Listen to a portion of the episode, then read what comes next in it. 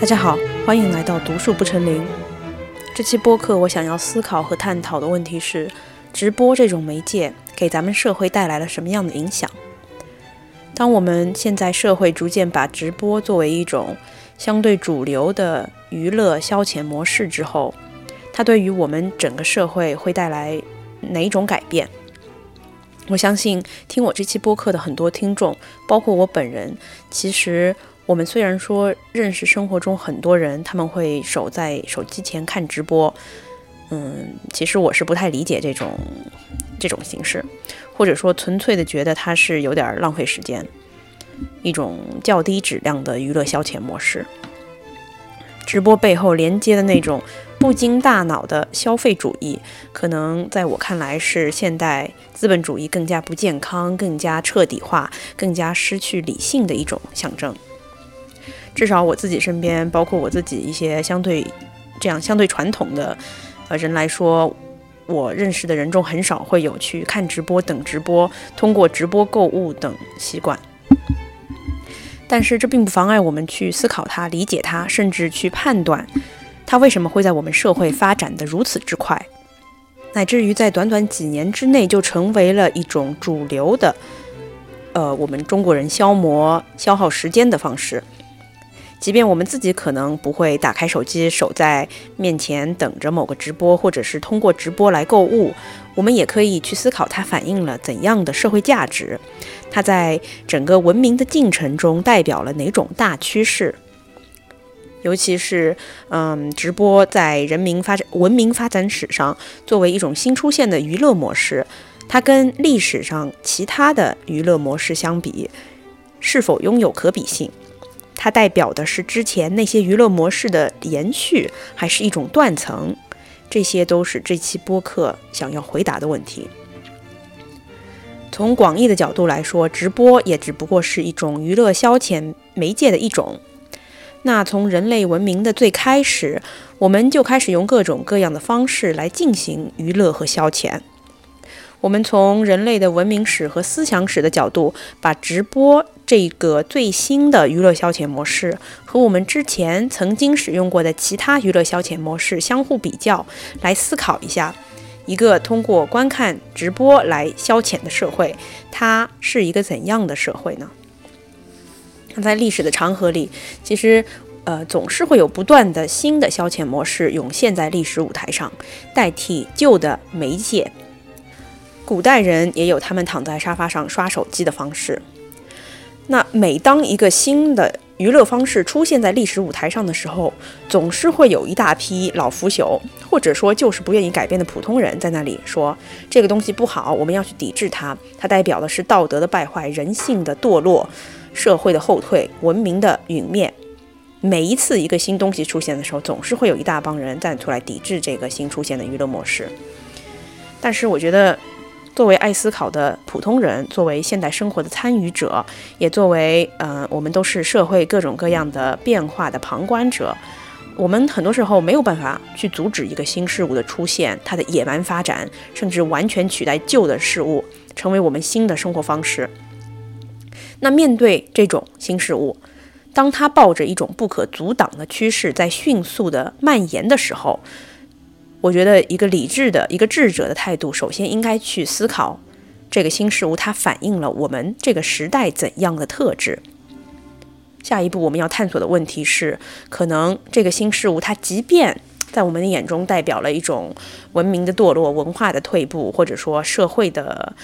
嗯退步，那我们有没有办法去试图掌控它，并且从中最大程度的去压嗯去获得它能够给予社会的价值？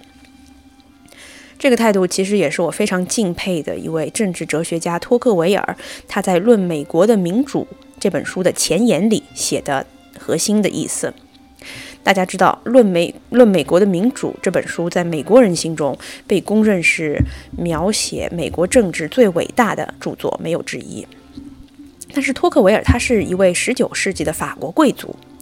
他在这本书的前言里写道：“民主这个概念的出现，在我们很多人。”很多欧洲人，尤其是托克维尔他自己所属的这个欧洲的贵族阶层，世袭了几百年的贵族阶层心中，他们对于民主这个概念的出现是充充满了敌意的，因为民主的发展直接代表了贵族世袭制的堕落。民主革命就意味着欧洲大陆再也不会出现那种属于皇宫贵族的绘画、音乐、艺术。身为法国贵族的托克维尔在《论美国的民主》这本书的前言里面说：“我们法国乃至于欧洲的贵族立法者们，在过去一直在一味地试图拒绝民主，试图去摧毁民主。但是我们已经站在了全球民主化这条路上。美国是一个民主的国家，古老的欧洲贵族国家也最终会向民主化低头。”全球在未来，他说的是从十九世纪开始，在未来几百年中只会变得越来越民主，这是没有办法逆转的趋势。托克维尔说：“我们欧洲贵族不应该试着去憎恨它、摧毁它，应该试着去理解它，甚至有可能去试图指导它、纠正它。”托克维尔说：“如果我们国家里最有权势、最聪明、最有道德、最有历史责任感的阶级，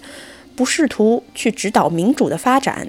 民主当时还是一个新事物。如果我们不去引导它前进的方向的话，野蛮的民主制就会像一个没有受过教育的野孩子一样，疯狂的、胡乱的生长。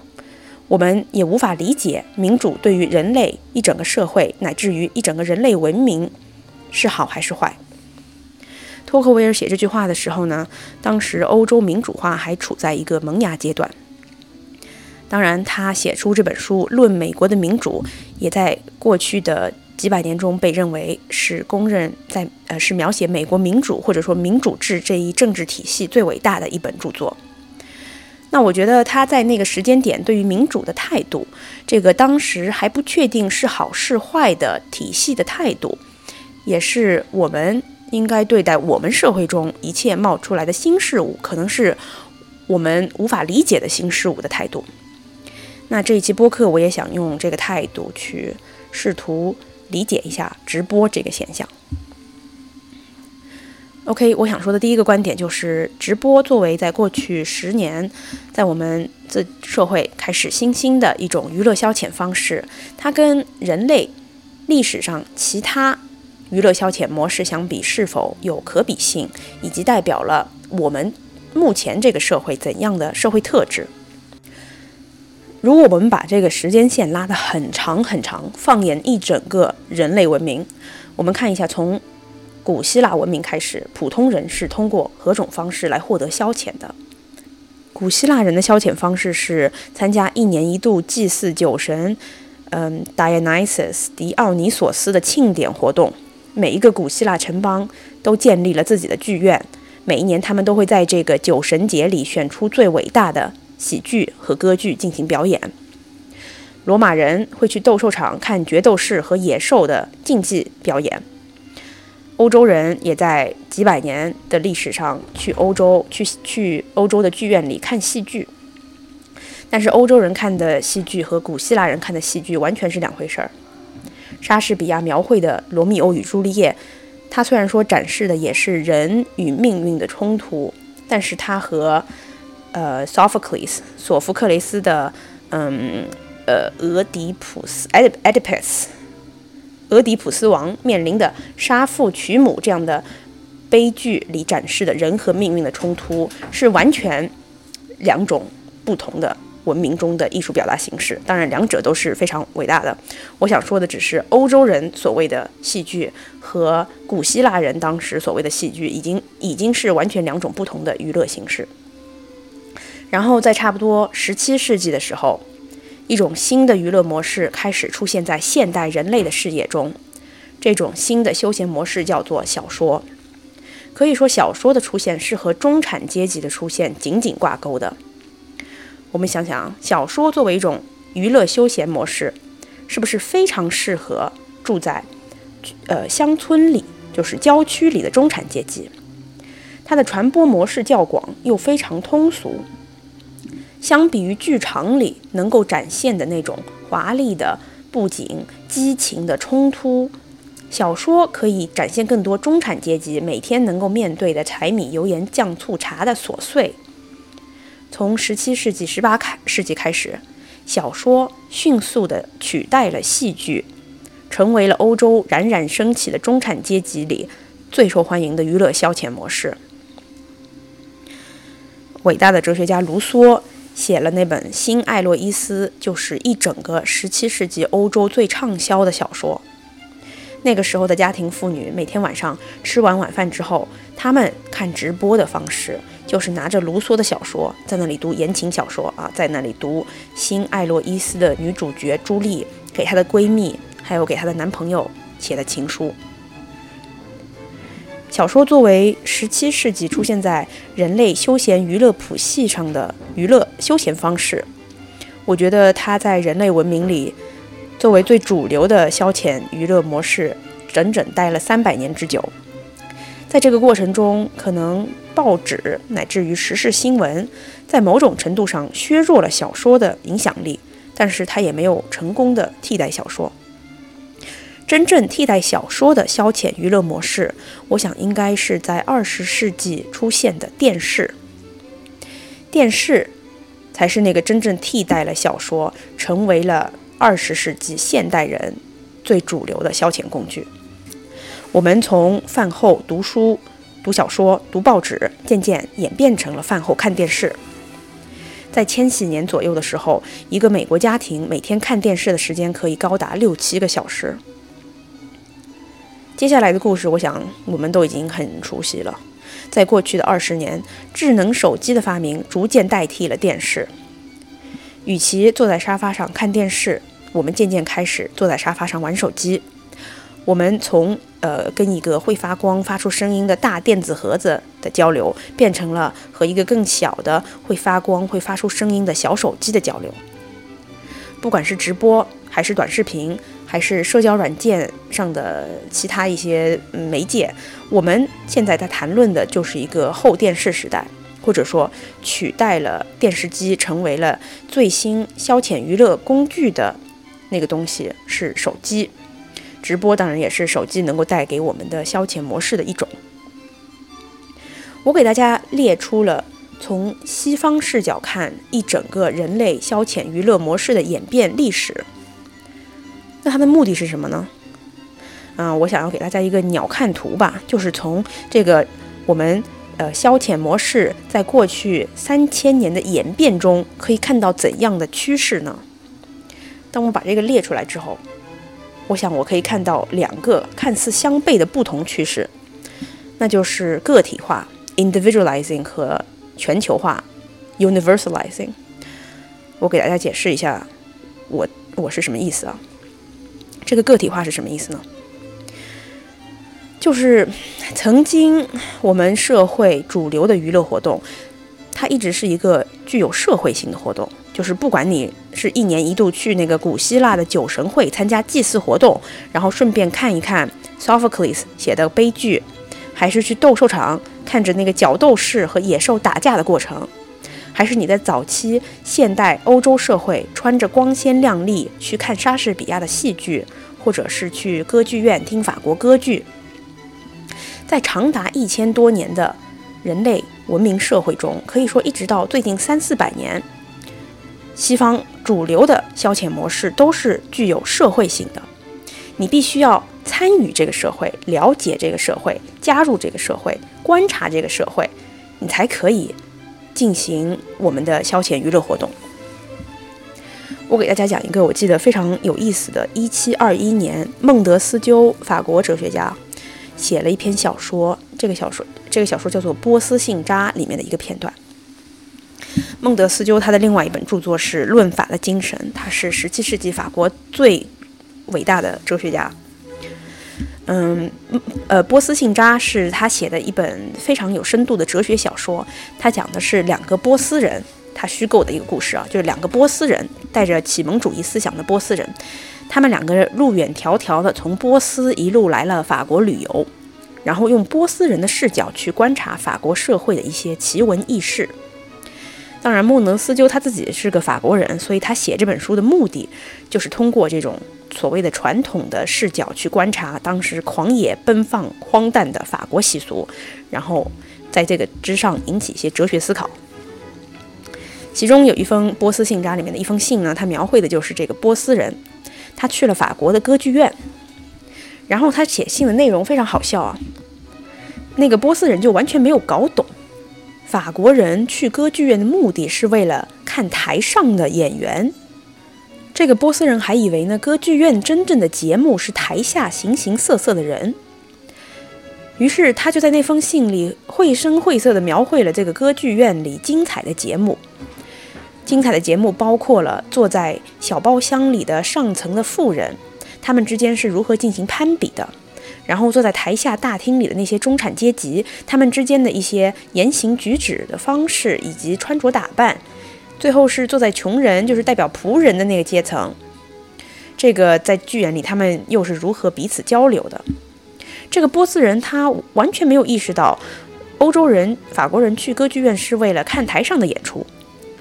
从他一个外国人的视角来说，他还以为歌剧院他的真正的表演是台下的人的这些奇怪的社交活动。那从这个波斯人写的这个信札，我们也可以看出来，对于十八世纪一七二一年的法国人来说，从孟德斯鸠的视视角啊，他们去歌剧院看歌剧的活动是一个彻头彻尾的社会性活动。这个波斯人他作为一个外国人，他来到了歌剧院，他看到的是法国各个社会，他的他他看到的是法国社会各个阶级的缩影。当然，这也是一件很奇妙的事情，偌大的一个社会。竟然可以被浓缩在一个小小的歌剧院这个社交活动里。那其实娱乐活动中这个社会性的消亡，我觉得并不是发生在互联网的出现、电视机的出现或者是手机的出现。我觉得早在小说十七世纪出现的时候，我们现代人的娱乐消遣活动就已经变成了一个相对孤独的个体性的活动。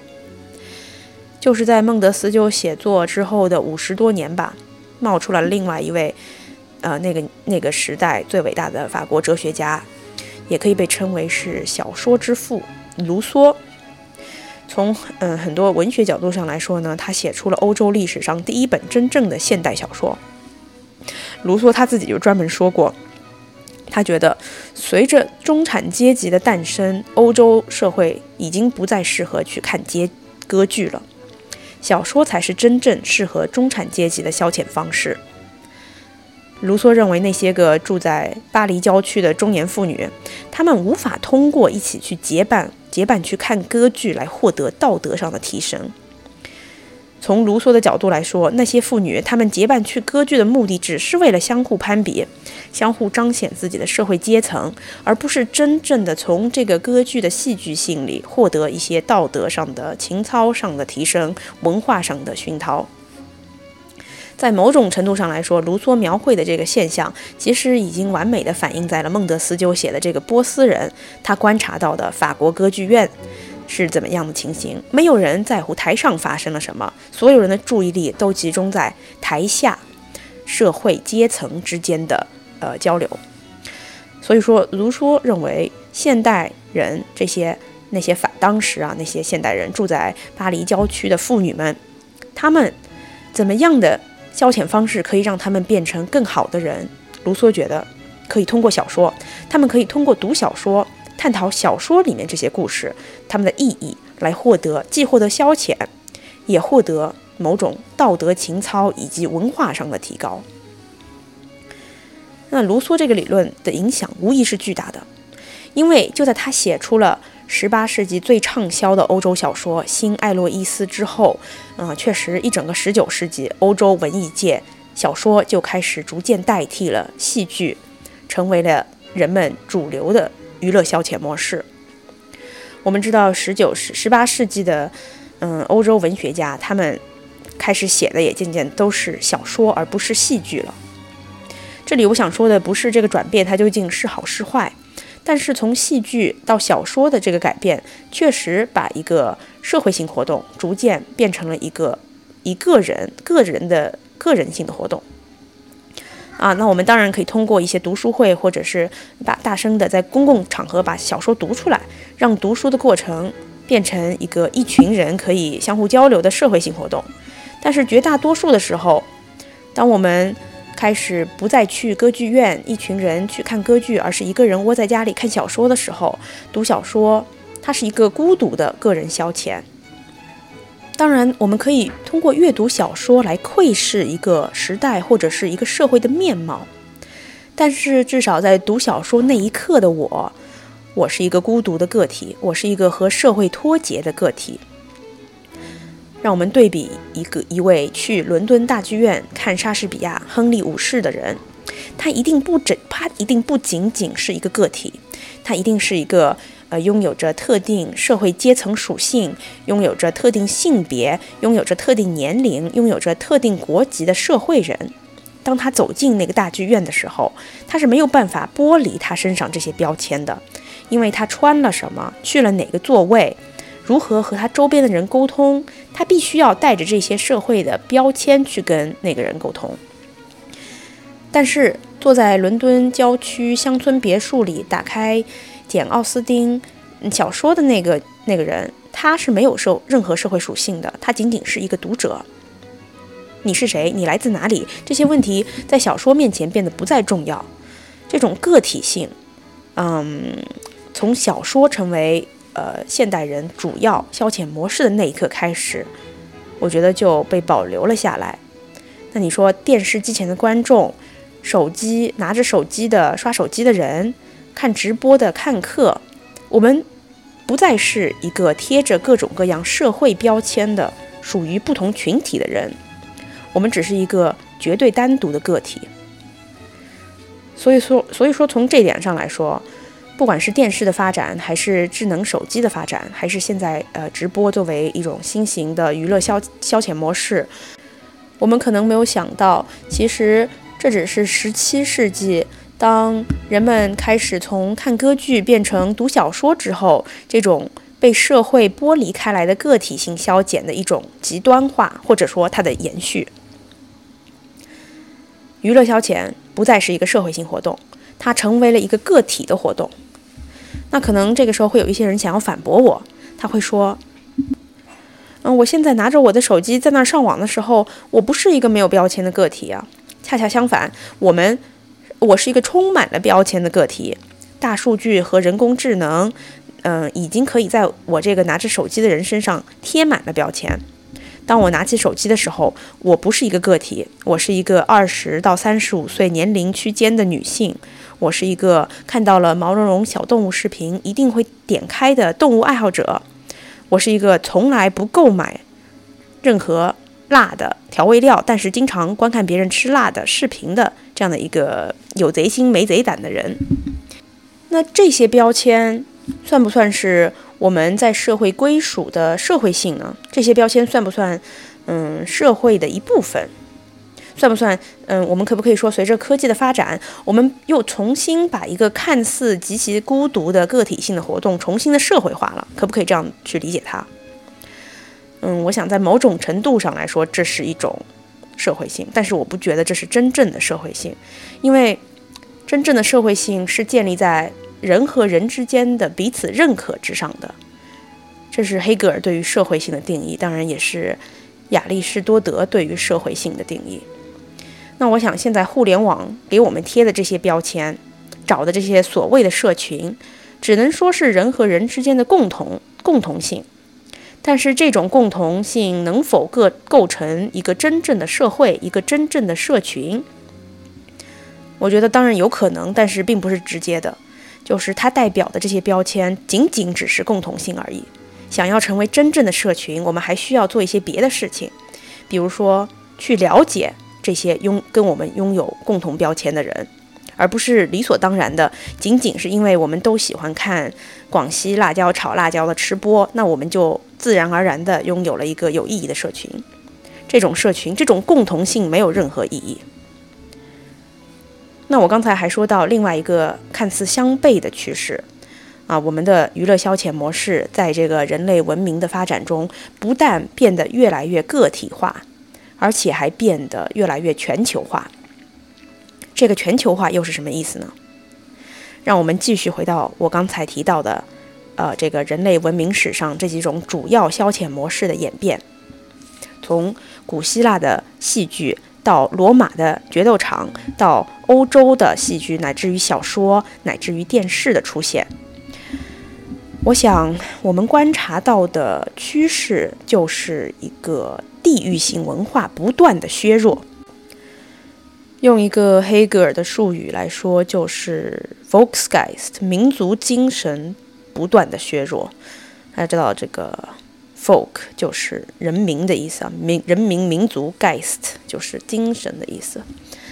那曾经呢，一个文明的娱乐消遣模式，它反映的是这个文明的社会观念、它的生活方式，甚至是一个人民他独特的精神和性格。古希腊人他们的主流娱乐消遣模式是在酒神节上看悲剧和喜剧。任何一个读过尼采写的第一本哲学著作《悲剧的诞生》的同学们都知道。啊，古希腊的那个酒神节，它不光光是一个娱乐消遣活动，它代表的是古希腊人打破禁忌、放纵欲望、解除一切束缚、归附自然。这是一种痛苦与狂喜交织的非理性状态，酒神状态的迷狂。它对于它是对于人生日常界限和规则的破坏，其中包括了一种。恍惚的成分，好像个人过去经历的所有一切都被这种狂欢的情绪而淹没。这是一种狂热的、疯狂的快感，是人与人之间界限的消亡。嗯，酒神精神，它象征的是音乐和表演艺术的巅峰。这种状态，尼采说啊，他这种酒神的状态和代表理性的太阳神状态相互交织。嗯，大家别忘了，尼采他不光是一个哲学家，他还是一个二十四岁就拿到了嗯那个巴塞大学终身教职的古典学教授。对于尼采这样的古典学专家来说，酒神状态和太阳神状态的交织，代表的就是古希腊人的民族精神。这种古希腊人的酒神文化，它具有极强的民族属性。我们想一想，跟他们同时期的波斯人。或者说，跟他们同时期的春秋战国时的中国人，这我们能够理解古希腊人这种酒神文化的民族属性吗？完全不可以，完全不了解。同理，我再举个更加现代的例子，巴赫最伟大的作品之一，巴赫，呃，德国作曲家，《马太受难曲》，创作于一七二七年。呃，是巴赫在莱比锡，就是德国小镇莱比锡担任，嗯，他那个教莱比锡教堂的指教堂指挥的时候，呃，创作的。它的内容是根据马太福音里有关耶稣的受难。整个内容的整个作品的演出时间是三个小时。去年暑假我在德国的时候，有幸在莱比锡教堂，就是巴赫工作了三十多年的那个教堂里听过。这一整首《马太受难曲》震撼人心，但是在巴赫创作完这个曲子之后呢，有很长一段时间，因为莱比锡人不喜欢这个曲子，他就陷入了一个无人问津的沉寂。一直到嗯十九世纪，黑格尔的一个朋友 Felix Mendelssohn 把他重新带回了德国音乐界。于是，在差不多一百多年之后，一呃一八二九年。在 Felix Mendelssohn 的指挥下，黑格尔坐在观众席里面，在柏林听完了一整场巴赫的《马太受难曲》（Saint Matthew's Passions）。那你说这个音乐背后代表了这种，嗯，德国巴洛克古典音乐，并且在一百年后重新在德国复活，呃，在某种程度上来说啊，我们可以说《马太受难曲》。跟古希腊歌剧比起来，已经更加具有全球性了。嗯，它已经更好理解了。但是它背后的民族精神，对于不了解基督教背景、不了解欧洲文明乃至于德国文明，嗯，仍然会阻碍我们去完全的欣赏这个为什么它是可能是人类音乐的巅峰，可能是嗯理性和虔诚的结合，对吧？我刚才举了两个，在我心中是代表了人类文明巅峰的，嗯，民族精神的例子啊，来说明这个民族属性在我们平时的消遣活动中，它它曾经是无时无刻都不再体现的。曾经我们的消遣活动是可以直接代表我们我们是一个怎样的民族，这是一个国家性或者说是民族性的活动。但是随着人类文明的发展，这种文明属性变得越来越薄弱。在十八、十九世纪的时候，读小说其实从某种程度上来说，它仍然保留着一定的民族性。我们只要稍微想一想，嗯，任何一个读了朵斯妥耶夫斯基小说的人都不得不承认，他背后含有的那种俄罗斯文明的光辉，俄罗斯文人民对于死亡的态度，对于宗教的思考，对于人性的理解，一定是他们这个民族独有的。嗯，但是随着科技的发展，随着文明之间的相互蔓延，随着中产阶级生活方式逐渐变得越来越有普适性，也就是说，中产阶级的人们在工业社会的日子过得越来越相像，越来越难以，呃，相互辨别。我们的消遣方式也变得越来越类似了。小说里描绘的生活也渐渐变得越来越缺少文化属性。举个例子。比如说，包法利夫人在那里幻想的出轨生活，属于嗯富裕中产阶级那种百无聊赖的空虚的人生，又或者是卡夫卡描绘的那种癫狂的嗯虚无主义状态，你一觉醒来变成了一只虫子的那个状态。他这种小说，这些小说里表达的情绪，随着人类的文明变得越来越工业化，嗯中产化，变得越来越。不仅仅是属于法国、属于欧洲了，它变成了一种全球性的情绪和精神状态。那当我们把时间推到了电视的年代和手机的年代，就更别说了。在互联网到来之后，我几乎可以说，没有任何一个民族还具有任何真正的民族精神。这个社会上已经不存在任何还活着的 Folksgeist，这种。全心全意的可以代表某种独特的生活方式和处事态度，代表了民族的生活方式，已经不复存在了。这种生活方式不是穿一个古代的衣服就可以复活，就可以假装它仍然存在的。这这种生活方式在现代社会，我觉得已经不可能了。这点从我们每天的消遣娱乐模式中就可以看出来。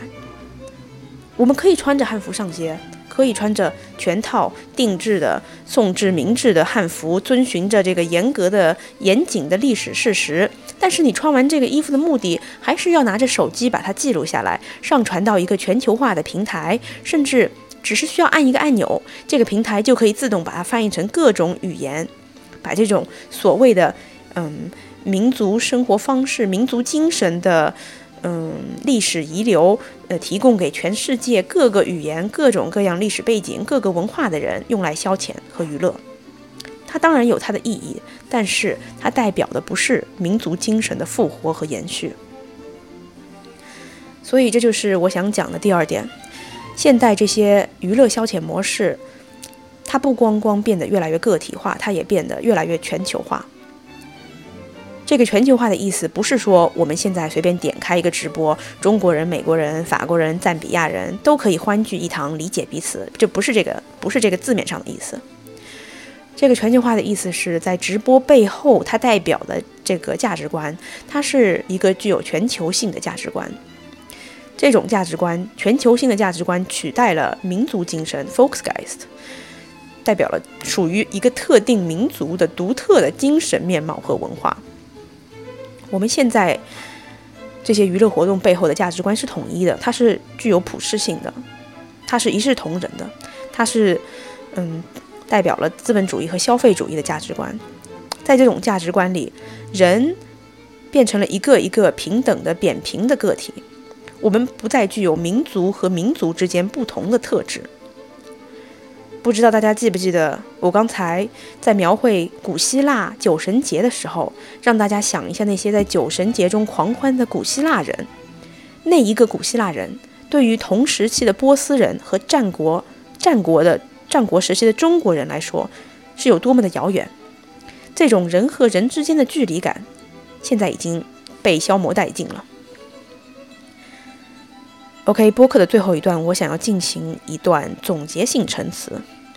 你可能会说，OK，OK，OK，你讲了这么多虚头巴脑的大大词，什么全球化、个体化，你讲的这些宏观的鸟瞰式的描述，它有何意义？就算直播，它现在成为了我们最新的娱乐消遣模式，它是全球化和个体化的结果，那代表了什么？那你说的什么民族精神 f o l k s g u y s 它消亡了又怎么样？So what？有什么不好的？全球化为什么不好呢？你讲的这些虚头巴脑的，最终它有什么结果？这是我播客最后想说的。如果我们纵观一整个人类消遣娱乐模式的演变过程，我们发现它的大趋向是让我们变得越来越孤独，越来越具有，越来越像一个又一个的个体。从社会活动变成了把一个人、把一个每一个人锁在自己房间里的完全封闭式的，从社会上脱离开来的活动。与此同时，它又变成了一个全球化的活动，就是我们失去了我们作为每一个民族的特征。我觉得这两种趋向，个体化和全球化的趋向，它带来的是同一个结果。这个结果就是。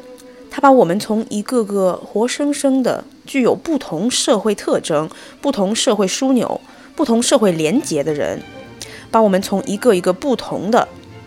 具有高低之分、男女之分、贫富之分、文明和粗鄙之分、